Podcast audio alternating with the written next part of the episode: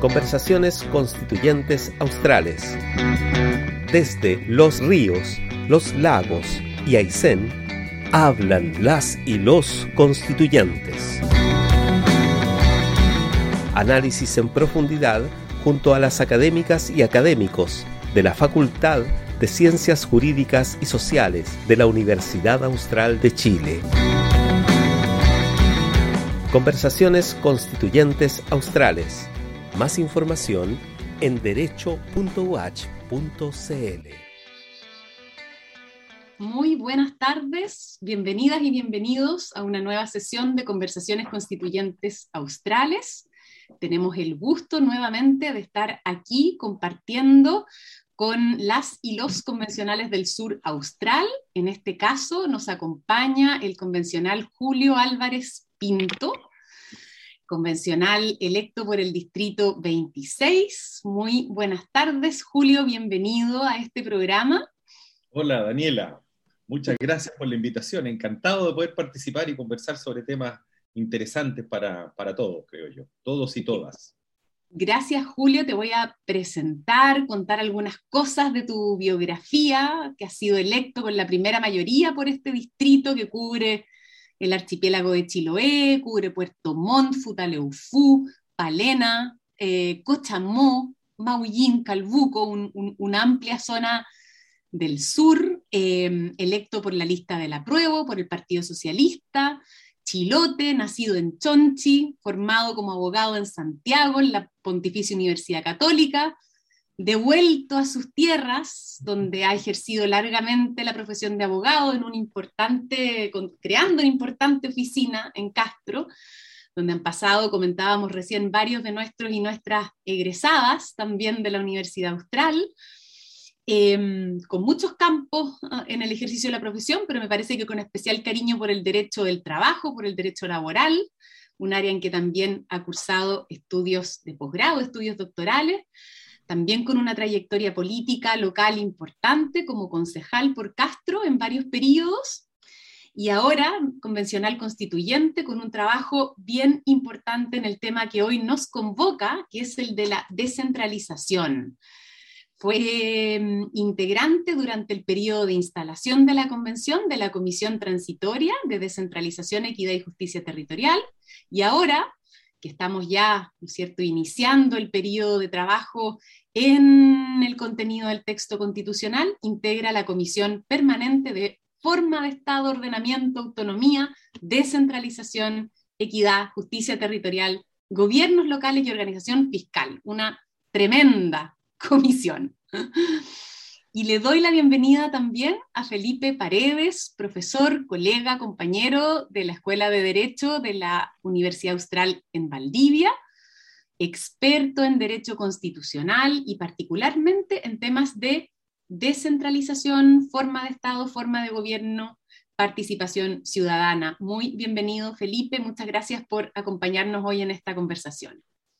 Muchas gracias a ti, Daniela, por la invitación. Siempre es un gusto estar compartiendo este espacio contigo y con los distintos convencionales y las distintas convencionales que se han sumado a, nuestras conversaciones constituyentes eh, australes. Hoy es el turno de Julio, a quien saludo también muy cordialmente. Un gusto estar compartiendo contigo, Julio.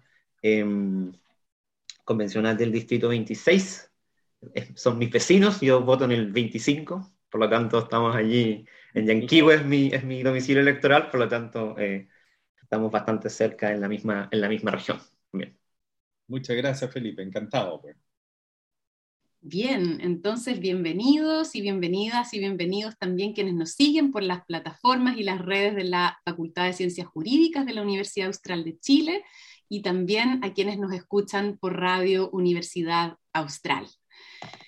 Como decía recién, esta semana hemos vuelto a la discusión de fondo después de una semana territorial, la primera semana territorial en que las convencionales y los convencionales han vuelto a sus territorios a rendir cuenta, a informar, a contar todo lo que ha sido el proceso de instalación y lo que viene ahora también, coincidiendo además con una semana, ¿no es cierto?, muy cargada de memoria, eh, porque ¿cierto? Hace dos años eh, se daban los primeros pasos de lo que sería, ¿no cierto?, este proceso constituyente con el inicio de la revuelta, del estallido social, lo que también de alguna manera, ¿no cierto?, plantea cómo mantener actualizada la conexión con toda la complejidad que ella supone entre el debate constituyente y el pueblo, ¿cierto? El colectivo, la comunidad,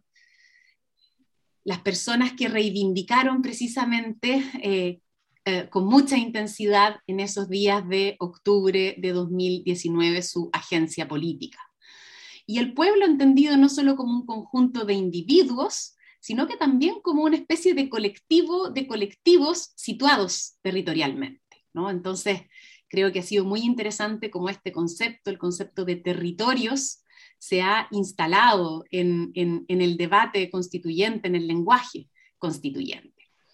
Y mm, creo que eh, hablar entonces hoy día, cuando, cuando ya comienza la discusión de fondo de cómo estas ideas acerca de la descentralización van a estar presentes en el proceso constituyente, constituye seguramente algo que todos, especialmente quienes vivimos ¿cierto? fuera de la metrópolis, fuera de Santiago, tenemos particular interés de debatir y de conocer. Quisiera entonces partir esta conversación eh, preguntándote, Julio, Em, ¿Cómo ha sido hasta ahora tu experiencia y qué oportunidades, qué esperanzas, cifras tú como ciudadano también, ¿no es cierto?, de, las regiones, ciudadano que, anhela también, ¿no es cierto?, una, un cambio en la articulación, en la configuración territorial del poder, ¿qué esperanzas, cifras eh, en el proceso constituyente para los territorios regionales, particularmente en el caso del Distrito 26, que tiene esta configuración, ¿no cierto?, particularmente insular. Bueno, fíjate que mm, mi experiencia ha sido una experiencia maravillosa. ¿eh? Yo encuentro que efectivamente poder estar participando de un proceso constituyente, eh, que era una realidad impensada hace dos años, yo creo que el estallido social efectivamente fue el motor de este, de este nuevo proceso, de este proceso constituyente. Eh, recuerda tú que hace tres o cuatro años la gente, más de algunos de los políticos, decía que pensar en una nueva constitución era como fumar opio. Eh, y estar hoy día inmerso en esa realidad y sabiendo que efectivamente tenemos las herramientas para tratar de responder lo que el pueblo chileno nos pidió, creo yo que es una tarea que me llena, me llena de responsabilidad, me llena de orgullo también, pero sobre todo de responsabilidad. Creo que cuando uno va al territorio, como tú muy bien decías, nosotros tuvimos la semana pasada la, eh, semana territorial y ahí vimos cómo efectivamente la gente eh, sigue creyendo profundamente en la convención. Yo me reuní con expresos políticos, eh, con adultos mayores, con clubes de adultos mayores, con asambleas sociales, con los dirigentes de la CUT, etcétera, etcétera, etcétera. Y, no vi esos reparos que uno ve más bien en la prensa santiaguina, en los Twitter, ah, etcétera. Creo yo que la confianza en la convención eh, sigue estando muy, muy fuerte, muy potente y esperamos nosotros responder y estar a la altura de lo que la gente nos pide. Eh, quizás me gustaría tomar la palabra, Julio, para, preguntarte por el tema de la descentralización, de la regionalización, que, yo tengo la impresión de que se ha instalado como uno de los grandes, grandes temas del, proceso constituyente. Y eso uno lo ve, por ejemplo, al momento en que la, la, convención comienza a funcionar y se forman estas comisiones transitorias. ¿no?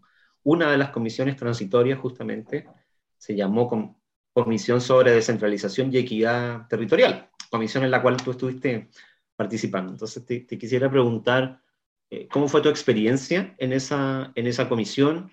Em, ¿Cómo crees tú que esa comisión aportó también el trabajo de elaboración del reglamento, del reglamento permanente, del reglamento definitivo? ¿Qué, cosas crees tú que fueron aciertos, aportes de esa comisión y qué, qué, cuestiones quizás no quedaron luego plasmadas en el reglamento definitivo. Mira, la comisión fue, eh, creo yo, tuvo cosas muy positivas. ¿ah? Desde luego el trabajo eh, eh, equitativo entre todos los sectores políticos. Creo que efectivamente ahí participamos, desde luego, todos los representantes de distintos colectivos que funcionan al interior de la convención, incluyendo a los sectores de la derecha que tradicionalmente son, eh, son un poco reacios a este tipo de, de, acuerdos, de conversaciones, etc. Y creo que el trabajo fue muy productivo en ese sentido. Prácticamente no hubo disensos. Y creo yo que la comisión aportó no solamente esa posibilidad de diálogo real, claro, cuando hubo que decidir por votación, se decidió por votación y no hubo ningún inconveniente, desde luego, porque así se resuelven los temas en democracia, pero creo yo que el principal aporte fue em, el funcionamiento descentralizado de la, de la, convención. Era bien curioso pensar que la comisión de descentralización funcionara en Santiago.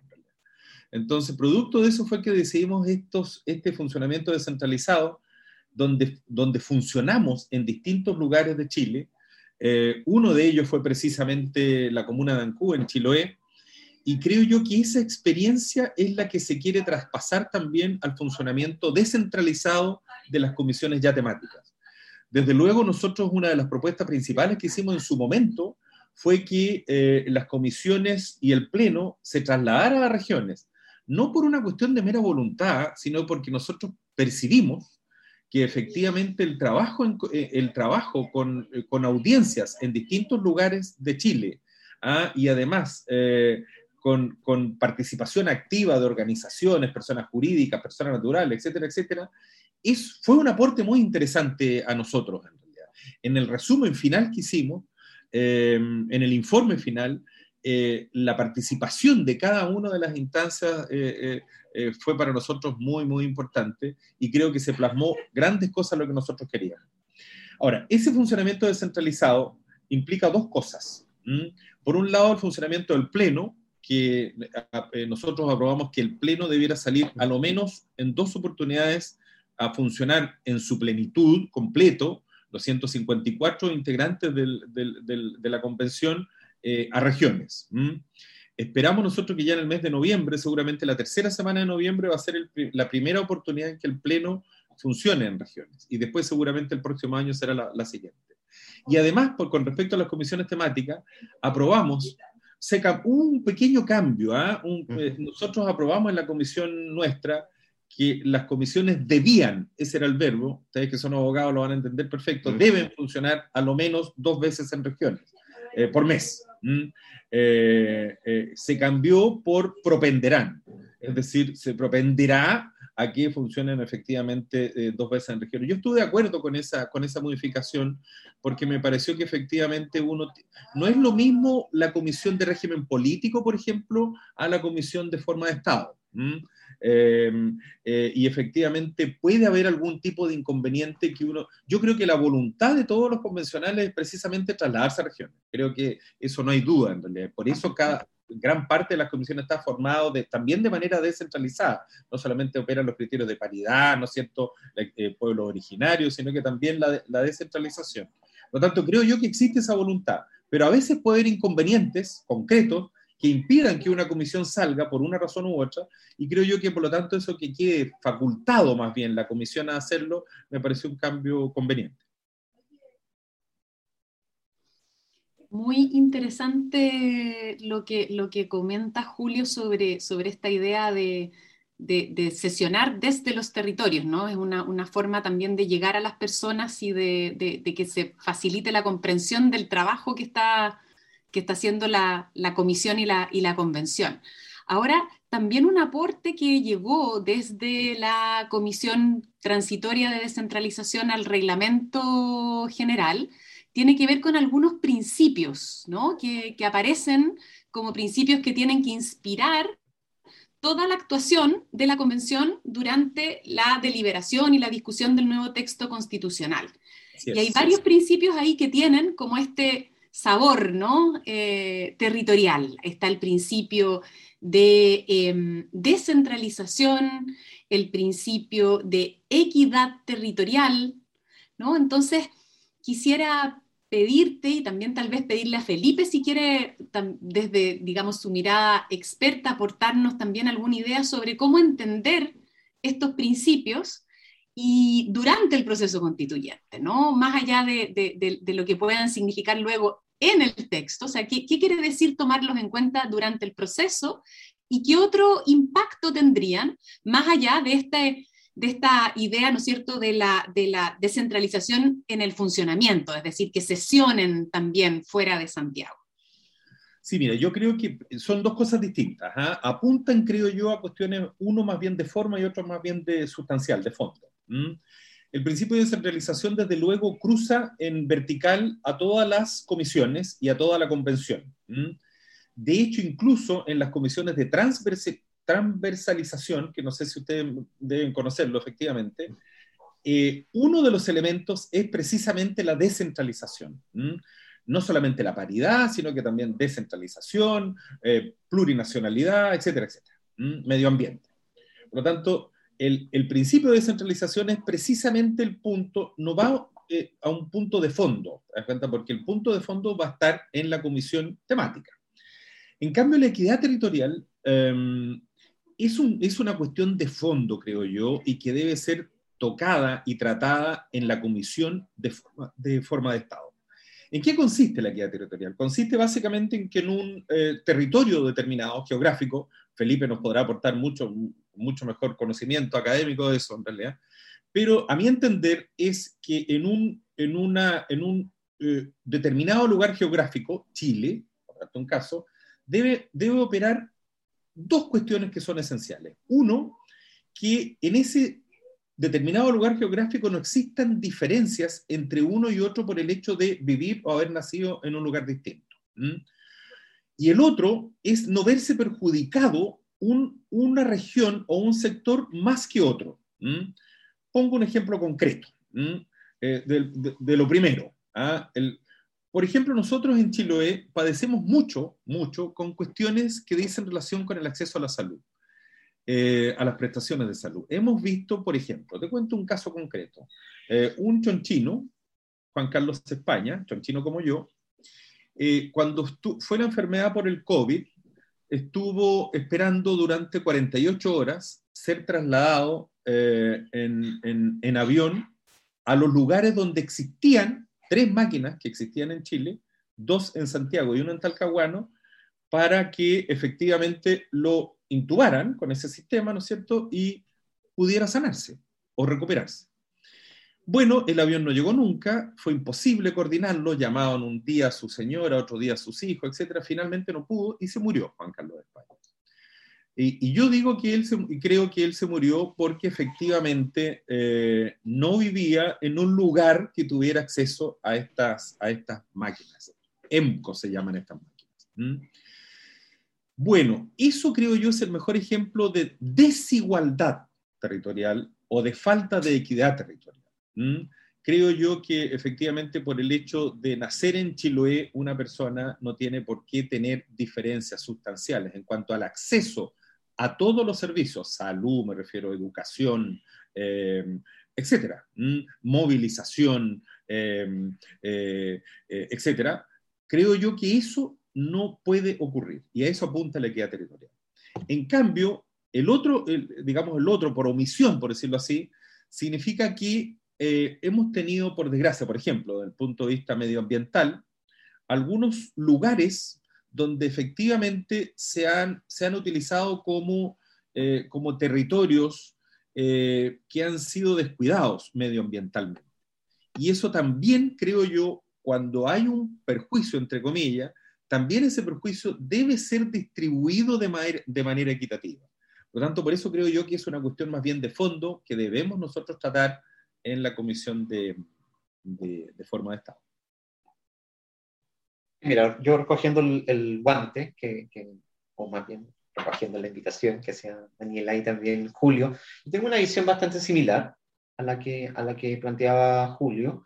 La, la, si uno lee el reglamento, no solamente en esta materia, sino, digamos, lo lee, lo lee completo, sobre todo el, el, capítulo referido a los principios, principios rectores, se da cuenta de que hay, hay principios que tienen una vocación más bien procedimental y otros principios que tienen una vocación más bien sustantiva y hay otros que tienen una vocación más bien mixta.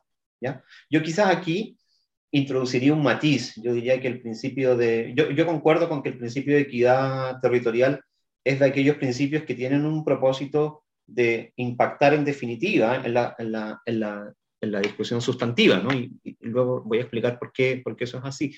Eh, pero yo tiendo a ver el principio de descentralización como un principio que tiene esta vocación más bien mixta y que por lo tanto tiene, tiene un, propósito claro, que es vertebrar la discusión constitucional, el trabajo de la, de la convención y sus interacciones con la ciudadanía en términos, en términos generales. ¿no? Eh, yo creo que el, si es que el, a propósito de lo, que, de lo que se decía al comenzar esta, esta sesión, si justamente esta semana estamos conmemorando dos años de eh, el día en que se dio, ¿no? El, se, se, presentaron las condiciones para, para dar inicio al, al, proceso constituyente y esto obedece a, a, que el proceso constituyente en algún sentido es el producto de una crisis política y en el fondo de esa crisis política hay un problema de desigualdad por supuesto de que eh, el tema de la descentralización apunta a uno de esos factores de desigualdad que es la desigualdad territorial. Y eso se soluciona de dos formas, ¿no? Obviamente, eh, dando con, eh, digamos, pensando en disposiciones sustantivas que cambien la forma del Estado, pero también es mucho más probable de que ese resultado se alcance si la discusión se hace de forma descentralizada. Entonces yo tiendo a ver que ese, ese principio tiene un, tiene, un carácter más bien mixto y yo sí, digamos, concuerdo con que el principio de, equidad territorial es un principio que está más bien condicionado a la cuestión sustantiva, eh, porque precisamente la idea de equidad territorial no es sino una manifestación del principio de, igualdad o del, concepto de igualdad, entendido como igualdad sustantiva igualdad, o igualdad material en el mismo sentido en el que lo, en el que lo planteaba Julio, es decir, que las, las diferencias territoriales se vuelvan triviales, ¿no? Que, que, que, no existe una diferencia, no solamente en el lugar donde uno vive, porque claro, uno también puede pensar, o en el lugar donde uno nace, ¿no? Uno puede pensar en esta idea de suerte moral, ¿no? Como es la idea con la que, que es una idea con, con la que la teoría de la justicia ha, ha lidiado desde, desde siempre, ¿no? El, el lugar donde uno le tocó nacer, pero también uno, digamos, debe proteger ciertas opciones vitales y, y, y, en ese sentido entonces el principio de equidad territorial también debería estar pensado para, digamos, decisiones vitales que, que, una persona pueda tomar en torno a su proyecto de vida y entonces protegería también esa, esa idea de el lugar donde uno quiere vivir, donde uno quiere llevar a cabo su vida, ¿no? Y entonces eh, una inequidad territorial o un, un, un Estado digamos, construido bajo o en el que existan inequidades territoriales limita esa, esas decisiones en el mismo sentido, en el sentido del acceso a la salud, en el sentido de la, llamémoslo así, la justicia o las injusticias ambientales, eh, el acceso a infraestructura a, y a servicios sociales en términos, en términos generales. Yo, yo, tiendo a pensar entonces en ese sentido de que el principio de eh, equidad territorial es el modelo a seguir más allá del nombre específico que, queramos ponerle. En esta, en esta discusión hay modelos teóricos denominados formas de Estado y entonces hay algunos que les gusta más el modelo federal, otros les gusta más un Estado descentralizado, pero llevado al máximo de sus posibilidades. Hay un montón de fórmulas mixtas, ¿no? El Estado regional, el Estado autonómico, pero creo yo que el, objetivo de fondo debe ser, más allá de la etiqueta y más allá de la fórmula institucional concreta, llegar a un resultado que se aproxime como unidad normativo a ese escenario que nos proponía Julio, ¿no? que el lugar donde las personas nazcan o donde elijan vivir su vida sea irrelevante para el acceso a bienes básicos y digamos que eso no influya en que sus derechos fundamentales sean vulnerados.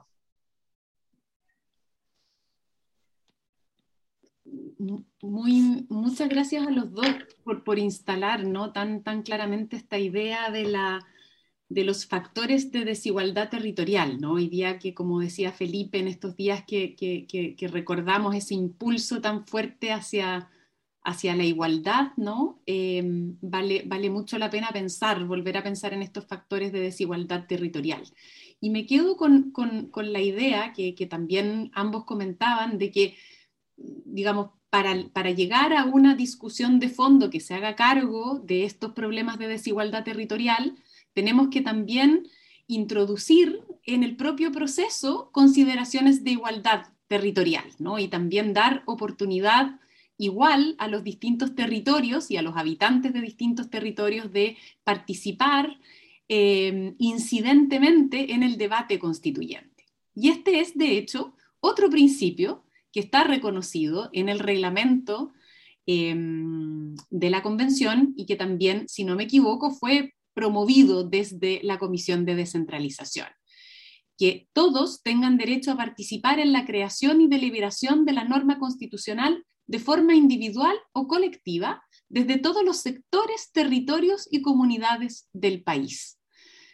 Entonces, ¿cómo, ¿cómo se va a llevar a la práctica esto? Quisiera preguntarte, Julio, o pedirte algún adelanto, porque sé que esto es un, es un tema complejo y de hecho nuestra próxima conversación constituyente también se va a referir al tema de participación a nivel comunal, eh, pero, pero en términos más generales, ¿no? ¿Cómo, ¿Qué ideas podrías anticipar respecto de cómo vamos a cómo se va a materializar este anhelo de participación equitativa de los territorios durante el proceso?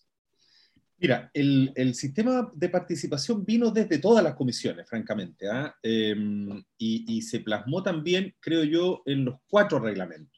De hecho, dos de ellos son precisamente de participación popular. Em, incluyendo la participación de los pueblos originarios.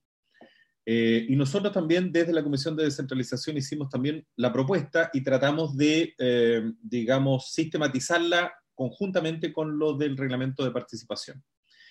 Ahora, esta participación, eh, tú tienes razón, yo creo que es, un elemento fundamental para la construcción de la nueva constitución. Para otorgarle legitimidad a la norma, creo yo que es esencial que la gente se sienta parte del proceso. Y parte de verdad, pues. Es decir, que lo que alguien diga o plantee eh, efectivamente sea escuchado. No necesariamente todo lo que las personas digan o propongan va a ser norma constituyente, norma constitucional, pero sí por lo menos salvaguardar el hecho de que van a ser escuchados, eh, va a tener la tramitación que corresponda y, si algo es rechazado, el propio reglamento dice que se le informará a la persona de las razones de por qué no se acogió o de la forma en que finalmente fue tramitado. Ahora, la participación em, para la construcción de la norma, la construcción de la norma puede ser por dos mecanismos. Uno a través de nosotros, los convencionales.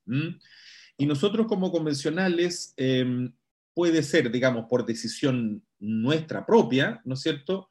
O por estímulos de las personas con las cuales tú te reúnes. ¿ah? con los cuales tienes reuniones, eh, con los cuales tienes cabildo, etcétera, etcétera. Entonces ahí uno va eh, tomando nota eh, y llevándolas al proceso constituyente. Uno como constituyente basta con que después tú juntes 16 firmas de, de otros convencionales y eso pasa a formar parte inmediatamente de la discusión de la va a la, va, a la mesa y la mesa lo distribuye en la comisión respectiva. Eh, por lo tanto, ese es el proceso más, entre comillas, sencillo. Y el otro es a través del estímulo de la, propia, de la propia comunidad. El más interesante de todos es eh, eh, la posibilidad de que se junten 15.000 firmas, 15.000 patrocinios, en cuatro regiones eh, y ello ingresa directamente a, la mesa y la mesa lo si lo califica como positivo, lo ingresa a, la respectiva comisión que debe conocer de ese tema. Eso eh, fue un acuerdo que costó harto, ¿ah? se partió discutiendo en números mucho mayores, algunos sectores proponían 100.000 firmas, finalmente eh, la discusión se quedó entre 20.000 o 15.000, nosotros optamos mayoritariamente por el patrocinio de 15.000 personas en cuatro regiones distintas. 15.000 en total. ¿ah? Tampoco se precisa que eh, en las regiones debiera ser, eh, digamos, proporcional. Eso significa en la práctica, en realidad, de que en una región puede haber, sumar 14.000 y los otros 1.000 lo puede sumar en las dos regiones. No hay una proporción para eso. Lo importante es simplemente que sean de, cuatro regiones distintas los patrocinantes. Y para eso se va ante un notario, o, a través de la firma electrónica, ¿no es cierto? Y se ingresa como proyecto constituyente. Desde luego el notario no puede ser el mismo notario del señor Ancalado. Esa es la única provisión que se puede. y yo creo que, y eso le da un sustento a la norma, creo yo. ¿Ah? Eh, yo le he dicho en muchas de las reuniones que hemos tenido, le hemos dicho que, eh, que, que tiene una potencia enorme la posibilidad de juntar 15.000. Mucha gente dice, oiga, pero 15.000 es mucho. Yo diría que es poco. ¿ah? Por ejemplo, yo tuve una reunión con los asistentes de la, educación en Chiloé. Y los asistentes de la educación quieren efectivamente que se les reconozcan algunos derechos por estos cambios que hay en su, en su, en su digamos, dependencia que hoy día tienen de los DAEM, DEM o corporaciones para pasar a los servicios locales y ellos quieren ciertas garantías eh, constitucionales. Eh, y yo les dije, mire, yo les propongo que lo mejor para ustedes es que se junten, junten 15.000 firmas y vamos. Eh, y yo dije, pero 15.000, pero eso es una, es una cosa increíble, ¿cómo, cómo pudieron poner esa cantidad de firmas? Oiga, le dije, pero ustedes, ¿cuántos eh, asistentes de la educación son en Chile? Somos 400.000, me dijeron. ¿Qué problema van a tener si son 400.000 para juntar 15.000 firmas y patrocinarlas? Lo mismo, por ejemplo, con los sindicatos de Falabella, que también me reuní, son 42 sindicatos en todo Chile, es perfectamente posible poder construir normas constituyentes. Así que yo creo que esos son los dos principales mecanismos de participación. Ahora, paralelamente a eso, eh, se van a implementar, o se van a tratar de implementar, porque hay muchos mecanismos, otros sistemas que a nosotros también nos parece muy interesantes. De luego va a haber cabildos comunales y cabildos regionales. Esos cabildos comunales regionales fueron eh, originados en nuestra comisión de descentralización. La idea nuestra es que estos cabildos comunales y regionales sean organizados eh, por precisamente las instancias institucionales que tenemos hoy día, las comunas, las regiones, etcétera, etcétera, y por eso se van a firmar convenios con los gobiernos regionales y con los, esperamos, eso todavía no se firman, con los, con los, con los gobiernos comunales. Es decir, la idea es con la, con la Asociación Chilena de Municipalidades, cuestión que hasta la fecha no se ha hecho. Pero en cada una de las comunas nosotros vemos las ganas de los alcaldes, los concejales, precisamente de participar.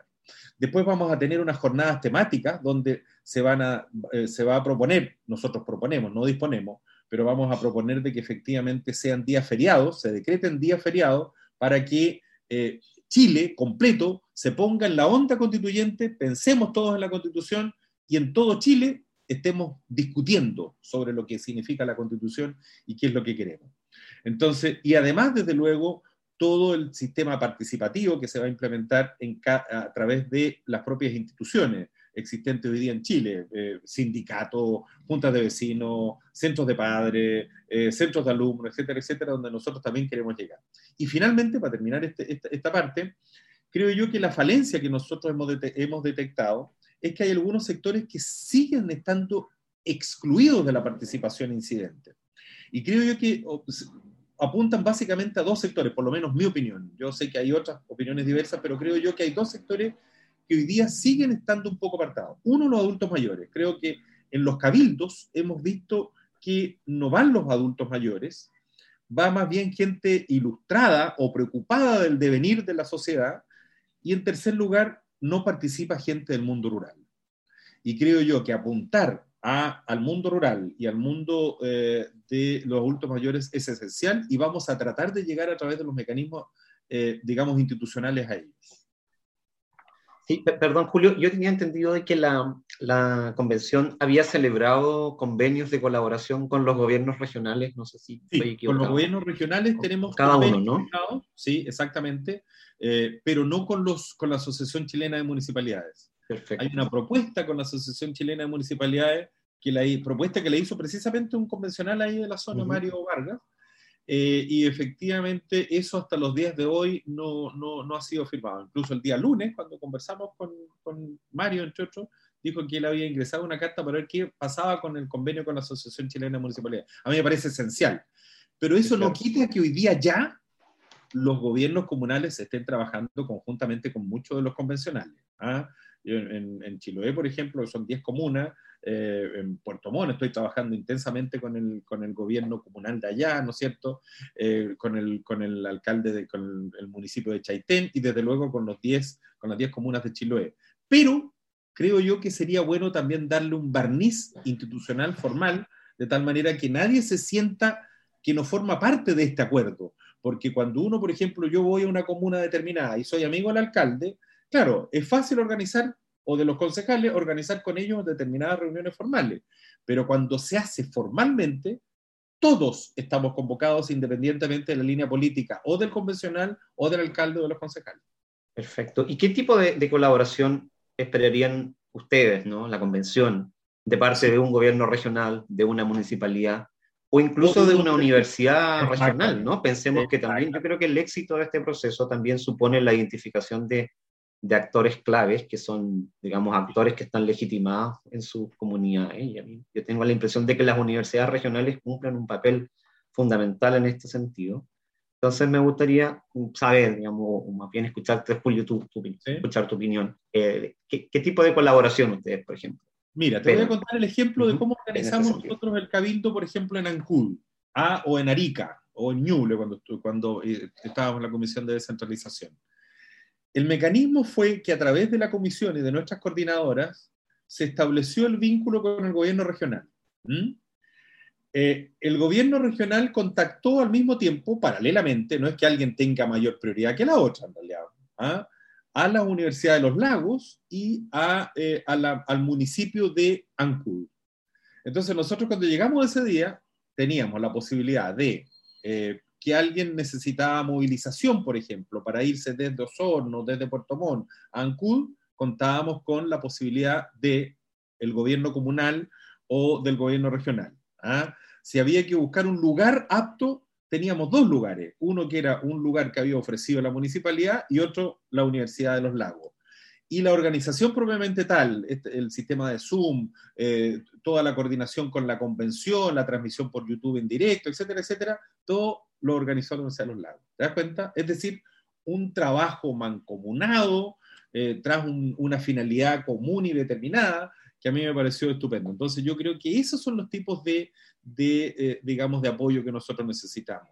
Eventualmente también, por ejemplo, en algunos lugares, ¿ah? la posibilidad de instalar oficinas o de instalar los buzones de participación la gente se ríe mucho, mucha, sobre todo aquí los convencionales de Santiago, pero ¿cómo los buzones? Como que los buzones son propios de la edad media. ¿ah? Pero no, pues nosotros que somos de provincia, que somos de regiones, sabemos que para la gente, sobre todo del mundo rural, eh, el mecanismo de llevar una cartita, ponerla en un buzón y que la va, la va a mirar el convencional es muy importante. Así que nosotros queremos instalar buzones también, sobre todo en las comunas eh, más rurales, como Puqueldón, por ejemplo, Cochamó, o, o Palena, etcétera. Creo yo que es muy, muy importante todos todo esos mecanismos. ¿Cómo los coordinamos? Ese es el objeto de los convenios, en realidad, ¿ah? con cada uno de ellos y paralelamente entre ellos, en, la, en las decisiones prácticas, se van también coordinando entre sí.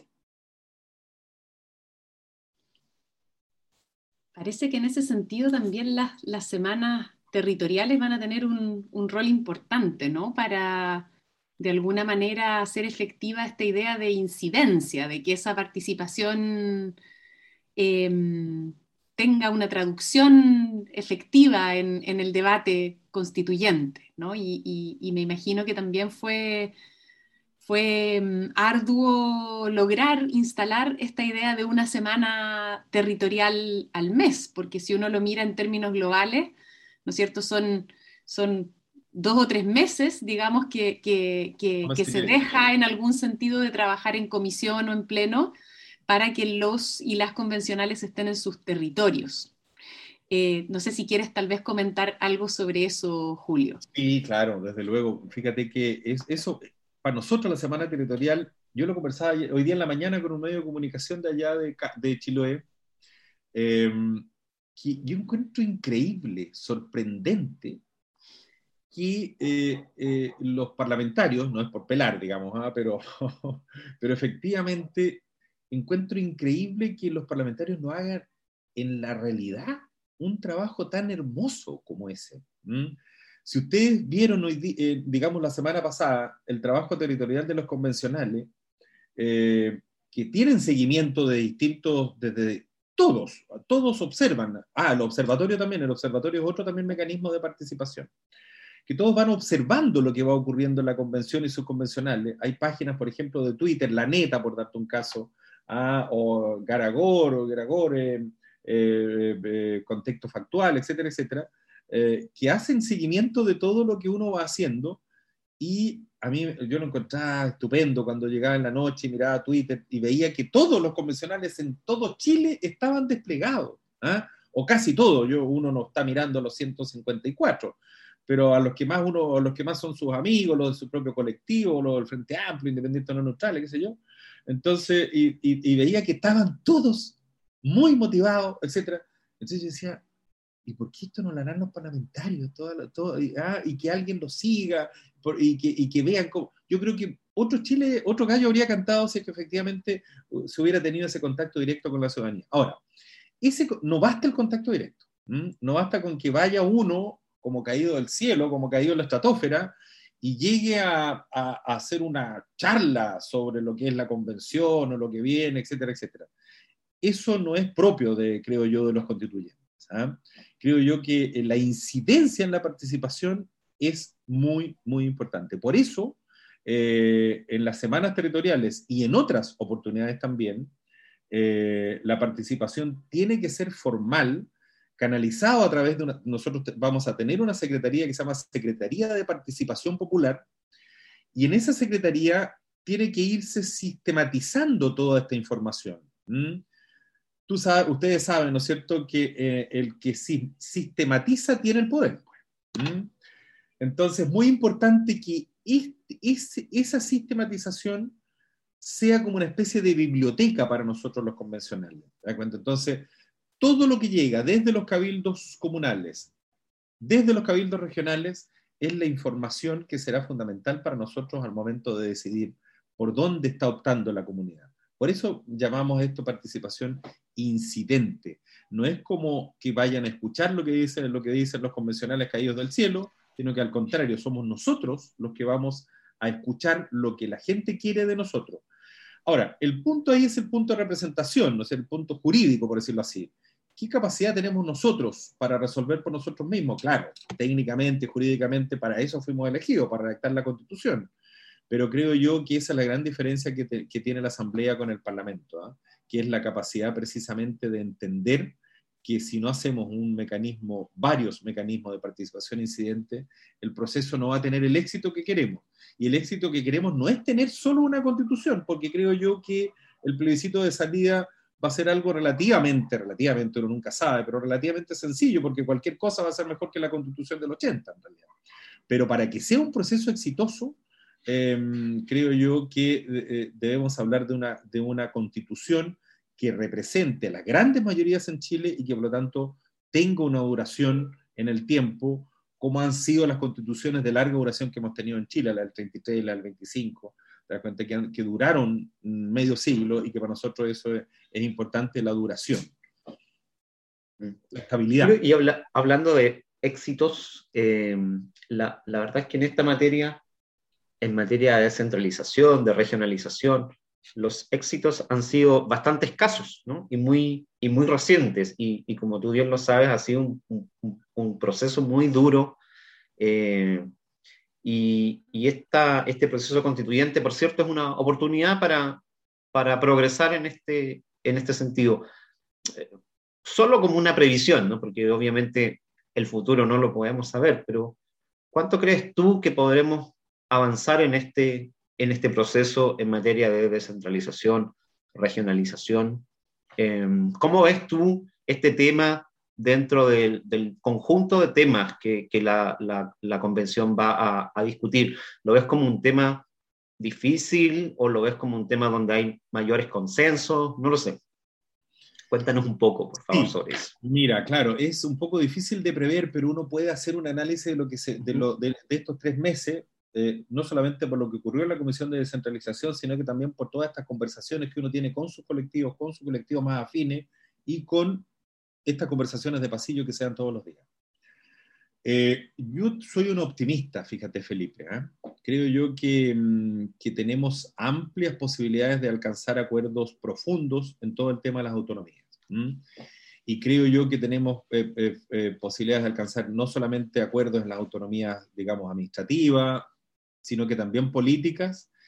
Y yo creo que la discusión va a estar eventualmente en las autonomías fiscales, es decir, en la autonomía, digamos, eh, económica. ¿ah? Creo yo que hay, hay algún sector que es un poco más desconfiado en las regiones, que son siempre más centralistas y que desconfían de las regiones. ¿ah? Pero creo yo que también vamos a tener una mayoría suficiente, dos tercios, como para, para, para optar a eso. Ahora, nosotros habemos algunos convencionales que tenemos alguna discusión incluso más, más allá, en realidad.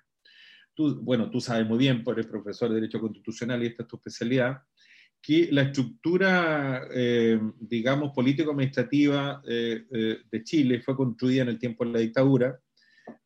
hubo dos decretos dictados el año 75 por el gobierno Pinochet, el 573 y el 575, que dio la arquitectura a lo que tenemos hoy día. Primero las 13 regiones, ¿no es cierto?, que vienen de, esta, de la dictadura militar y después la creación legal que viene, digamos, por tres regiones más. Yo soy partidario de la creación de no, les digo regiones, porque creo yo que el concepto regiones em, va a estar bastante en discusión. Si ustedes se fijan en los documentos, en las actas de la Comisión de Descentralización, eh, ese fue uno de los elementos en discusión. El nombre de las regiones, ¿te das cuenta? Y hubo ahí que resolverlo y todos, digamos, por, eh, eso se decidió por mayoría. Ahí hay un punto que se decidió por mayoría. Mm donde la derecha insistía en mantener el nombre de regiones y la mayoría de la, de la comisión resolvió llamarlos territorios o autonomías derechamente. Es decir, creo yo que el concepto de región podría no estar eh, y, la, y desde luego la división actual como se conoce la estructura político-administrativa va a estar en discusión. Va a estar en discusión. Y en ese espacio creo yo que hay, hay, hay un espacio como para eh, la promoción de nuevas estructuras territoriales. Fundamentalmente nosotros estamos en la, en la, pelea por, la, eh, por Aconcagua y por Chiloé. No es como le explicaba el otro día al alcalde de Puerto Montt en una reunión que tuvimos, no es que, que la propuesta nuestra eventualmente, que la, estamos ya, la tenemos ya armada, eh, sea que se divida la región de los lagos nuevamente, por decirlo de alguna manera, ¿no es cierto? Hay que Puerto Montt quede solamente con Cochamoy y con no sé qué más, ¿no es cierto? Y que nosotros en Chiloé tengamos una... No, no es eso, no es eso. Yo creo que la discusión es mucho más profunda, mucho más de fondo. Entendemos nosotros que debiera también provenir de la, provenir de la misma región, es decir, que, que sea un concepto que nazca desde el, desde el, pueblo, ¿no es cierto?, y se manifieste en la Convención Constitucional. Una cosa similar a lo que el profesor eh, Montesino eh, eh, él, denomina, digamos, la, creación popular de regiones, es decir, que nazcan desde, desde, desde el seno de la comunidad. Y creo yo que eso, que eso es posible, ¿ah? que es posible perfectamente, eh, digamos, no es algo que uno pueda descartar desde ya. Cuando uno habla de forma de Estado, como tú muy bien planteabas delante, Felipe, yo creo que una cosa sí te puedo asegurar, ¿ah? creo yo que el Estado unitario, como está concebido hoy día en la Constitución, eso llegó a su punto final. Se acabó. Se acabó. Eso se acabó. La discusión va a estar hoy día en, en algunos que plantean un Estado unitario, pero fuertemente descentralizado, mm, muy distinto al que tenemos hoy, o a las otras formas de Estado. ¿Te das cuenta? Hay incluso gente, mm, convencionales interesantes, que plantean eh, estados federales. Aquí no es que nadie diga, oh, hay un loco que plantea estado federal. No, no. Ah, recuerden ustedes que tú eres profesor de constitucional, ¿no es cierto? Que también hemos tenido experiencias federales, 1828, de hecho, las leyes federales, una constitución federalista, etc. Es decir, hay, hay alguna gente que, que sigue con, en esa línea y creo yo que no es nada, nada descabellado eh, ponerlo en, en, la mesa de discusión. Pero creo yo que la, mayor parte hoy día se inclina, más, se inclina más bien por un Estado, como tú muy bien decías, uno de los tipos de Estado, digamos, de, de forma de Estado más bien regionalista. Pero eso también va a depender de la forma de la estructura política de Chile. ¿Te das cuenta? Creo yo que hay una vinculación ahí. ¿ah? Y las experiencias internacionales nos dicen, por ejemplo, que, eh, eh, que hay experiencias donde efectivamente pueden convivir perfectamente. Por ejemplo, un Estado regionalista con, eh, con, una, con un sistema político semipresidencial o derechamente parlamentario. Entonces, eh, creo yo que todos esos, todos esos esquemas están en discusión, pero lo que sí quiero yo hacer presente es que eh, eh, va a haber un cambio de paradigma importante en la construcción de la nueva constitución y el Chile que, se va, que va a nacer de la nueva constitución es muy distinto al que conocemos hoy. Nos quedamos con esta, con esta promesa o con esta proyección que de alguna manera ya este nombre largo de la comisión ahora permanente, de forma de Estado, ordenamiento, autonomía, descentralización, equidad, justicia territorial, gobiernos locales, organización fiscal, que, Julio integra ya anticipa. ¿no? Creo que es muy interesante justamente la presencia de ese concepto de autonomía en el nombre de la, de la, de la comisión y, cómo se ya ha cambiado de alguna manera el lenguaje, ¿no? Eh, creo que eso es muy, muy interesante como revela eh, también un cambio en, en, las formas de pensar justamente la, la, organización territorial. Quiero darles las gracias a los dos, el tiempo vuela en las conversaciones constituyentes australes y ya tenemos que ir cerrando, siempre quedan temas que uno quisiera profundizar, pero seguro tendremos ocasión de seguir conversando sobre esto más adelante, cuando ya vayamos, ¿no es cierto?, viendo cómo se plasman en iniciativas y en proyectos estas eh, nuevas ideas. Muchas gracias, Julio. Muchas gracias, Felipe, por habernos acompañado. Muchas gracias a ustedes por la invitación. Muchas gracias también, Daniela, por la invitación y un agrado tremendo compartir esta tarde contigo y con Julio. Muchas gracias y un afectuoso saludo a nuestras auditoras, a nuestros espectadores que quedan invitados también para nuestro próximo encuentro de conversaciones constituyentes australes. Conversaciones constituyentes australes. Desde los ríos, los lagos y Aysén, hablan las y los constituyentes. Análisis en profundidad junto a las académicas y académicos de la Facultad de Ciencias Jurídicas y Sociales de la Universidad Austral de Chile. Conversaciones Constituyentes Australes. Más información en derecho.uach.cl.